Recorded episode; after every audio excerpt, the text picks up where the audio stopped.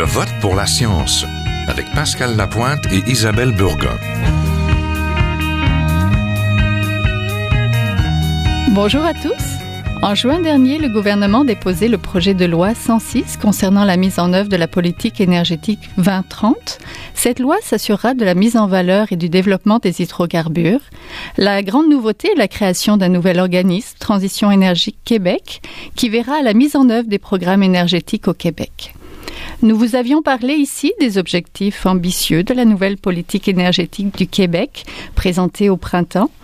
Réduction de la dépendance au pétrole, augmentation des énergies renouvelables et de la bioénergie vers une meilleure efficacité énergétique.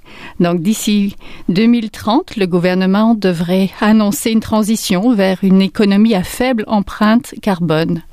C'est dans ce contexte que s'inscrit cette nouvelle loi sur le développement des hydrocarbures au Québec. La loi 106 trouve déjà ses détracteurs, dont les municipalités, qui craignent une perte de pouvoir face aux compagnies gazières et pétrolières. L'Union des municipalités du Québec réclame d'ailleurs des modifications majeures dans le respect des compétences municipales.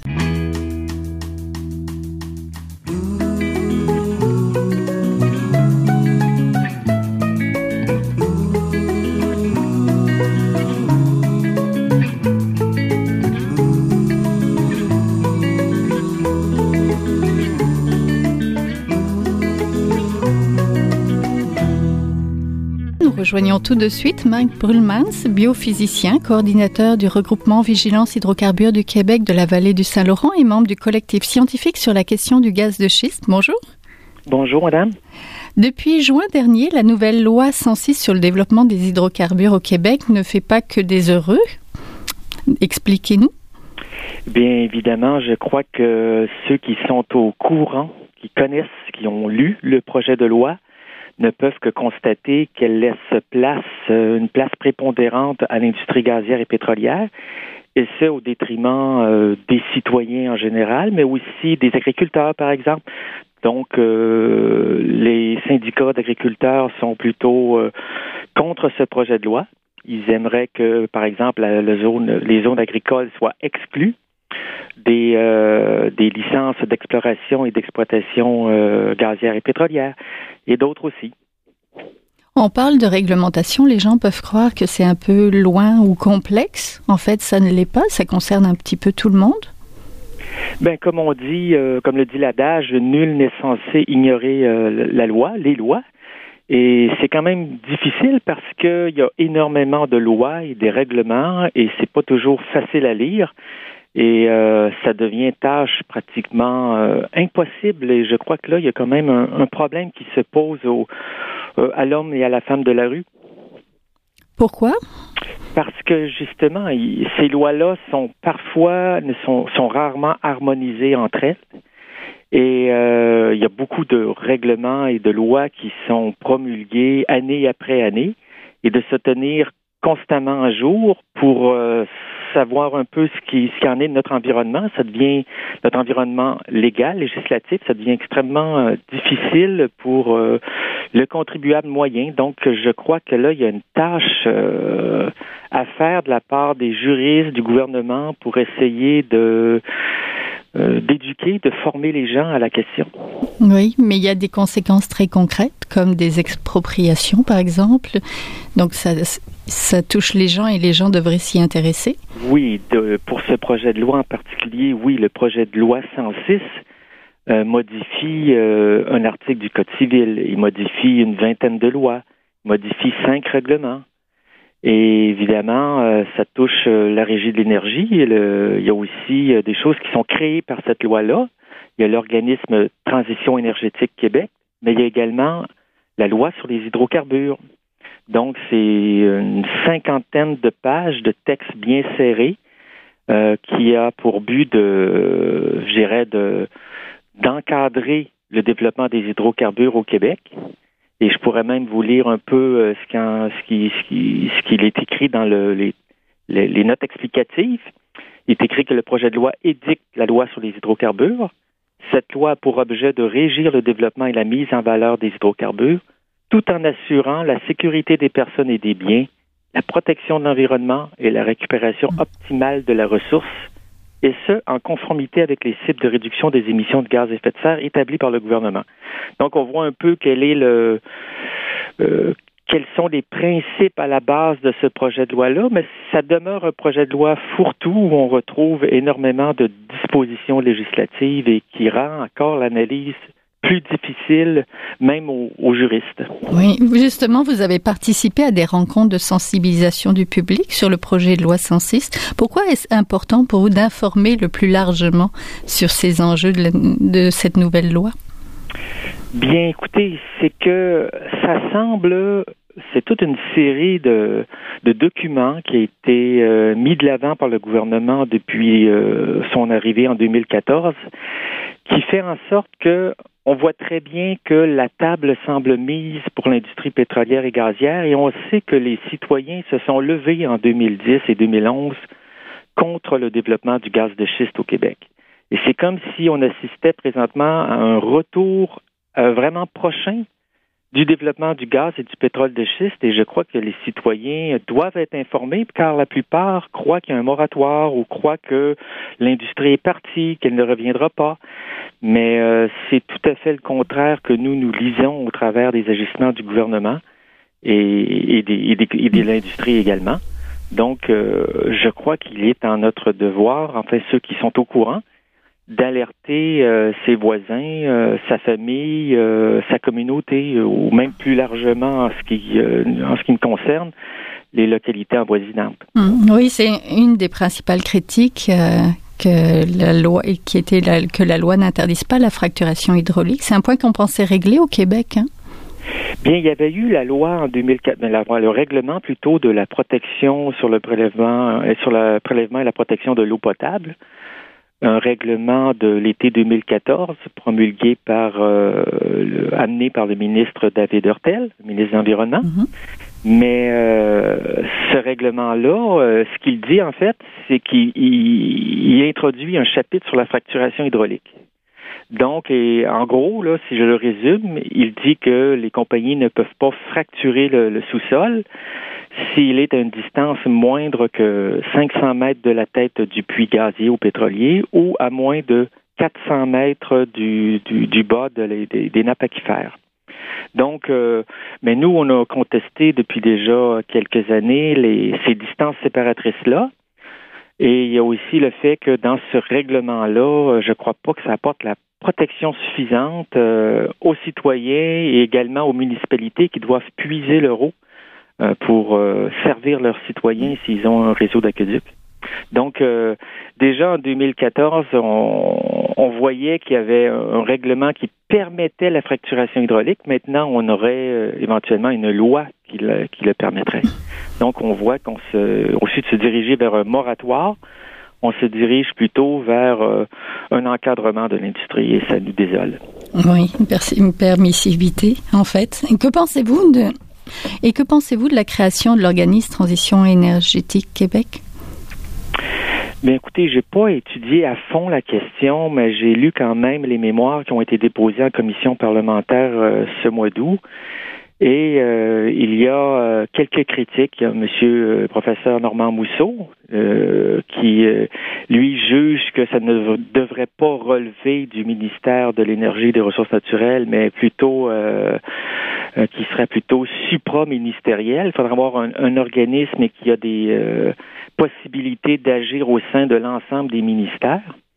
J'ai également euh, professeur Pierre-Olivier Pinault des HEC qui dit dans son mémoire que si la création de transition énergétique Québec est saluée, elle ne sera, et je cite, qu'un petit pas vers la transition énergétique, peut-être même un pas chancelant. Donc, on voit bien que même sous cet aspect-là, même si la plupart des citoyens et des, analystes au Québec euh, voient d'un bon œil la création d'un organisme qui s'occupe de la transition énergétique, mhm.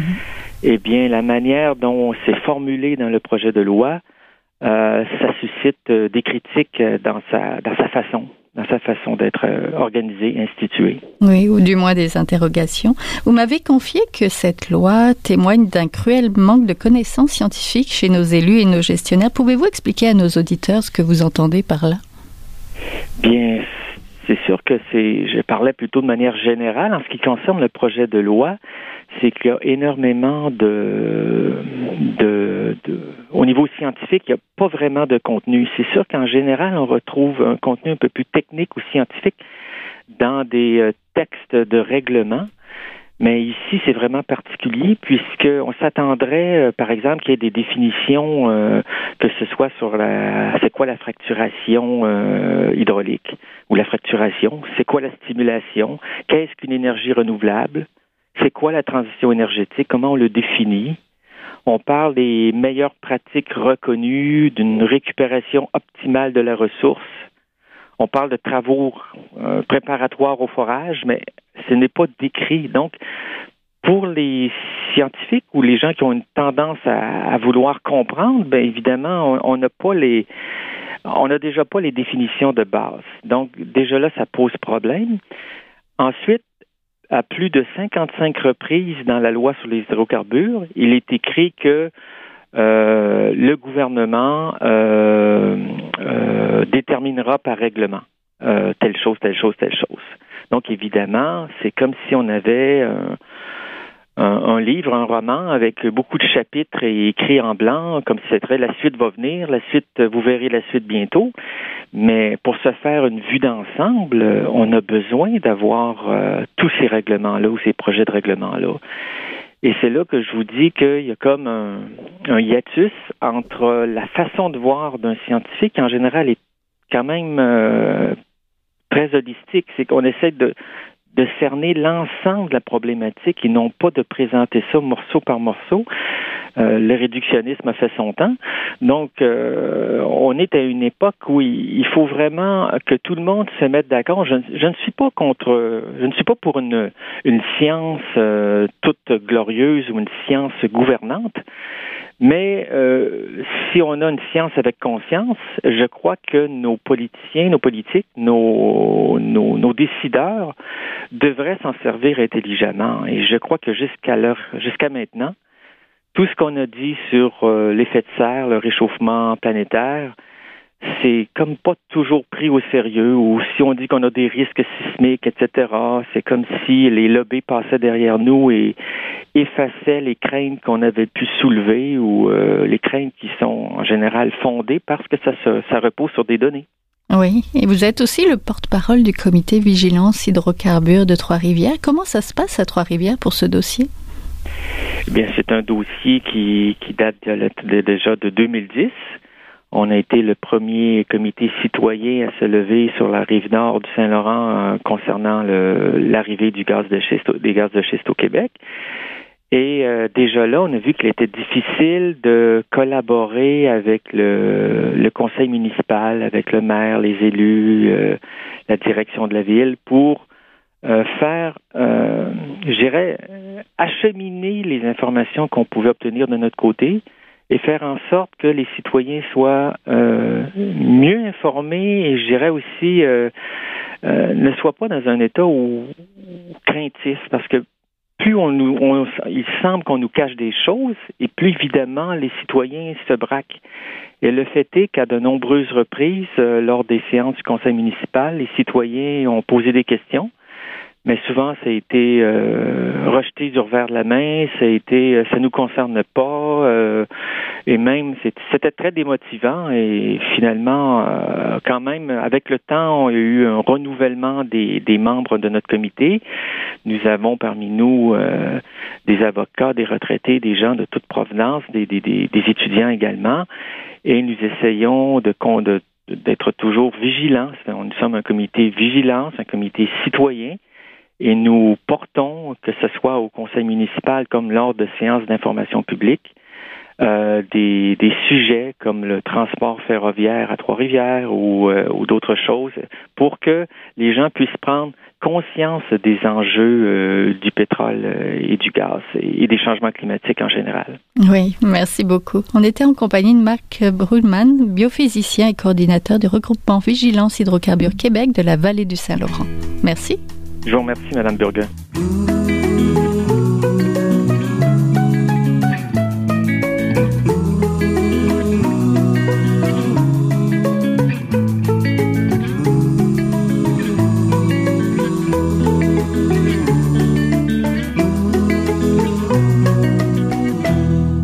Retrouvons à présent André Bellil, président de l'Association québécoise de lutte contre la pollution atmosphérique. Bonjour.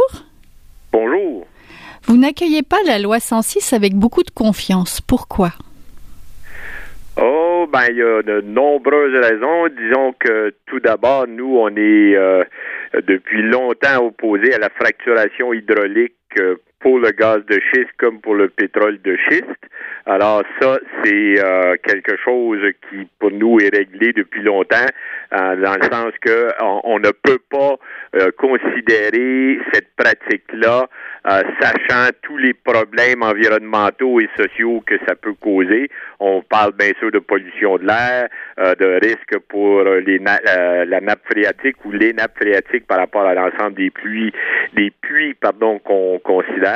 Ah, il y a aussi euh, la, la, la, la, cohabitation difficile avec, euh, bon, d'abord les populations, ensuite différentes industries euh, qui fait comme par hasard, euh, par, par, exemple, excusez, euh, qui font qu'on on a de, beaucoup de difficultés à imaginer qu'on puisse puiser l'eau dans des régions qui déjà en manquent pour l'agriculture et pour euh, approvisionner les populations. Alors, il y a un ensemble de raisons attachées à la fracturation hydraulique d'abord qui fait que pour nous, la loi 106 ne peut pas permettre, ou le gouvernement ne peut pas permettre, via la loi 106, de recommencer la fracturation hydraulique. On a vu les dégâts que ça avait fait. Il y a eu 31 puits de fracturés euh, en 2008-9 et sur les 31, il y en avait 19 qui fuyaient et depuis ce temps-là, d'autres se sont ajoutés à la liste. Vous avez déposé un mémoire demandant de scinder le projet de loi. Expliquez-nous pourquoi. Ben, il y a deux aspects dans ce projet de loi-là euh, qui euh, sont, euh, je, dirais, presque en contradiction, dans le sens que euh, d'abord, il y a le projet de loi sur les hydrocarbures en général, euh, projet de loi qu'on avait demandé, hein, parce qu'il n'y avait pas de, d'encadrement sur la, la, la, la production, l'exploration des hydrocarbures. Alors là, ça, c'est quelque chose qu'on avait demandé. Par contre, on avait maintenu notre opposition sur la production de pétrole et de gaz de schiste. on avait aussi de grands de grandes réserves quant à, faire du Québec une autoroute pour le pétrole aussi. Alors, toutes ces questions-là euh, méritent euh, une attention beaucoup plus, euh, beaucoup plus, je dirais, méticuleuse, puisqu'il y a beaucoup de problèmes attachés à chacune des étapes euh, dans l'exploration, la production, le transport de pétrole, euh, d'une part. Et de l'autre côté, ben là, on a le projet de loi, euh, ou dans le projet de loi, la, la, la, la comment je pourrais dire, l'engagement d'assurer une transition énergétique vers euh, une, économie faible en carbone. Mais là, euh, on se retrouve dans une situation où on est en contradiction dans le projet de loi. Euh, entre autres en permettant d'augmenter la production de pétrole et de gaz, mais on augmente de, toute façon les gaz à effet de serre, les problèmes de pollution des nappes phréatiques et autres qu'on veut régler par la transition énergétique. Alors là, il y a quelque chose là, d'antinomique et pour nous, il nous apparaît plus euh, sage de diviser les deux. Euh, accélérer le tempo sur la transition énergétique et prendre le temps de réfléchir de façon sérieuse sur les hydrocarbures. Oui, alors que l'on parle de combattre les changements climatiques, nous avons l'impression que c'est avec cette loi peut-être pas un retour en arrière, mais une stagnation. Le pensez-vous aussi? Oui, ben là, il y a toutes sortes de pressions hein, qui sont appliquées sur les gouvernements, autant au Québec que dans les autres provinces qu'au Canada, où on essaie de, faire accroire qu'au fond, euh, on peut faire les deux sans restriction, sans problème, à savoir, on peut augmenter la production de pétrole, de gaz, le transport, le raffinage, la consommation, tout en prenant des engagements de réduction des émissions. Alors là, ça marche pas.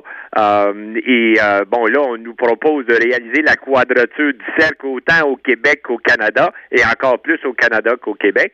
Alors, dans ce sens-là, il faut sonner le réveil. Là, on ne peut pas imaginer logiquement qu'on va mener un combat euh, qui aura un peu de chance d'être euh, productif pour réduire les gaz à effet de serre tout en augmentant les gaz à effet de serre. Oui, la loi mettra en place un régime de licence et d'autorisation applicable à l'exploration, la production et le stockage, mais aussi un fonds de transition énergétique où seront versées les redevances sur les hydrocarbures. Est-ce que c'est pour vous un, pas dans la bonne direction? Ben oui, en autant qu'on n'augmente pas la production des, hydrocarbures et tout le débat est là, là. Euh, que euh, on prélève des redevances sur les hydrocarbures utilisés présentement, comme on le fait euh, d'ailleurs pour le fonds vert, on prélève quand même des redevances sur la vente de pétrole et de gaz. alors là, ça, ça peut fonctionner. Mais si on veut produire davantage pour obtenir plus de redevances pour réduire la pollution de l'air, mais là, c'est antinomique, c'est contradictoire. Euh, c'est pas parce qu'on peut aller chercher de l'argent qu'on peut prendre le risque d'augmenter les émissions et se croiser les doigts en disant, bon, on va trouver une solution miracle pour les réduire. Oui, c'est vrai. Le gouvernement a annoncé qu'il ferait des amendements à la loi 80, je pense. Avez-vous bon espoir que la loi évolue dans la bonne direction? Toujours espoir, oui, puisque euh, il faut émettre notre opinion en espérant qu'elle soit euh, entendue, euh, écoutée et intégrée. Maintenant, il, en reste que c'est un travail pour les groupes, pour les, les groupes écolos, les groupes citoyens, les groupes de différents de différentes vocations, à faire valoir justement l'importance là de d'être cohérent dans nos choix politiques. quand on regarde la situation avec le réchauffement planétaire, on sait qu'on est dans une, situation critique euh, à l'effet qu'on a pris beaucoup d'engagements qu'on n'a pas tenus. Par contre, le réchauffement, lui, euh, ne, manque pas une journée euh, et on voit très bien que les prédictions qu'on avait déjà émises du côté, si on veut, scientifique, les prédictions des années 90 et des années début des années 2000 où on nous disait qu'on malheureusement se dirigeait vers une augmentation de 3, 4, 5 degrés. Euh, et là, on disait que ça, c'était catastrophiste et que ce n'était pas euh, le, reflet de, la réalité. Ben, présentement, on voit très bien qu'on s'en va directement dans cette euh, zone-là. Et euh, ben, c'est pour ça qu'il faut arrêter de, rêver à couleur, penser qu'on peut augmenter la production de pétrole et de gaz, euh, sachant que ça augmente les émissions de gaz à effet de serre, et en même temps lutter efficacement contre le réchauffement planétaire. Ça marche pas, là. Oui, il faut, il faut aller vers la transition énergétique, mais justement, appuyez-vous la création de l'organisme Transition énergétique Québec? Oui, euh, par contre là, euh, il reste beaucoup. Euh, ce qu'on voit, c'est que ce sont généralement des gens qui sont je dirais, des habitués du gouvernement qui siégeraient sur un tel, euh, un, tel comité, euh, qui ne serait pas vraiment redevable à la population non plus et qui aurait la fâcheuse, euh, la fâcheuse, comment je pourrais dire, tendance à nuire à la régie de l'énergie en retirant des dossiers de la responsabilité de la régie de l'énergie pendant cinq ans pour les confier au, euh, au, comité de transition énergétique. Et là, ben écoutez, on, voit qu'il y a toutes sortes de, de, questions qui se posent. On a vu, par exemple, dans l'histoire, le scandale de l'Office national de l'énergie dans les rencontres secrètes, ben, il y avait des gens euh, qui euh, négociaient avec euh, l'Office national de l'énergie pour encourager l'acceptabilité sociale de la production de pétrole bitumineux et des pipelines. Et ces mêmes gens-là se retrouvent, ou certains de ces gens-là se retrouveraient sur le comité de transition énergétique. Encore là, on voit une contradiction totale. On peut pas être d'accord avec l'augmentation de la production de pétrole et des gaz de schiste et nous dire on va travailler pour les réduire. Avec cette loi 106, les municipalités craignent de ne pas faire le poids face aux compagnies et au projet de développement des compagnies. 150 municipalités s'opposent d'ailleurs au projet, mais il en faudrait bien plus pour faire reculer le gouvernement, n'est-ce pas? Euh, oui et non. Ben, plus il y en aura, mieux, mieux ce sera, ça c'est clair. Par contre, euh, au niveau de la population, c'est très clair que la population est majoritairement en désaccord avec la production de pétrole et de gaz de schiste euh, en, sol québécois. La population est aussi majoritairement en, en opposition avec l'idée de faire du Québec une plateforme de transport de pétrole ou l'autoroute du pétrole vers l'Est. Euh, alors, tout ça mis ensemble, euh, il y a déjà euh, une, opposition claire, connue, qui va aller en augmentant. Et bien sûr, au niveau des municipalités, euh, d'après moi, le nombre de 150 va augmenter. D'ailleurs, on a vu que les grandes organisations, que ce soit la Fédération québécoise des municipalités ou l'Union des municipalités du Québec, ont toutes laissé entendre qu'ils avaient de grandes réserves, sinon une opposition claire à, ces projets d'hydrocarbures. Alors là, euh, c'est quant à moi une question de temps pour que le nombre de municipalités augmente. Et euh, du côté de la population et des groupes écolos, ben écoutez, la, la, position est claire, c'est non, à part quelques, je dirais, euh, compromis ou compromission de certains, la majorité des groupes et des gens sont contre l'augmentation de la production de pétrole et de gaz au Québec. Oui, c'est un dossier qu'on va suivre. On était en compagnie d'André Bellil, président de l'Association québécoise de lutte contre la pollution atmosphérique. Merci. C'est moi, vous remercie. Je vous souhaite une belle journée. Vous aussi. C'est tout pour cette semaine. Je vote pour la science C'est une production de l'agence Science Presse avec Radio VM. À la régie, Daniel Fortin et Cynthia Lemoine. À la recherche, Mathieu Fanière. Vous pouvez réécouter cette émission à l'antenne de Radio VM ou encore en podcast sur le site de l'agence Science Presse et nous suivre toujours sur Facebook et Twitter. Et pensez à nous écrire. À la semaine prochaine. Jin Jiahua est un chercheur typique de ceux pour qui les progrès de la bioinformatique ont préséance sur le sens biologique pour qui la grosse science constitue la seule logique. On y parle de génome, de transcriptome et de spliceosome, de traductome, de protéome et de foldéome de kinome, de protéasome, mais pas du glaucome de Guillaume, de signalosome vers les lysosomes, ah, et puis E.T. phone Des milliers de candidats qui montent et qui descendent en du stimulus duquel ils dépendent. Pendant que Docteur Roy en ses résultats et avec son accent chinois, il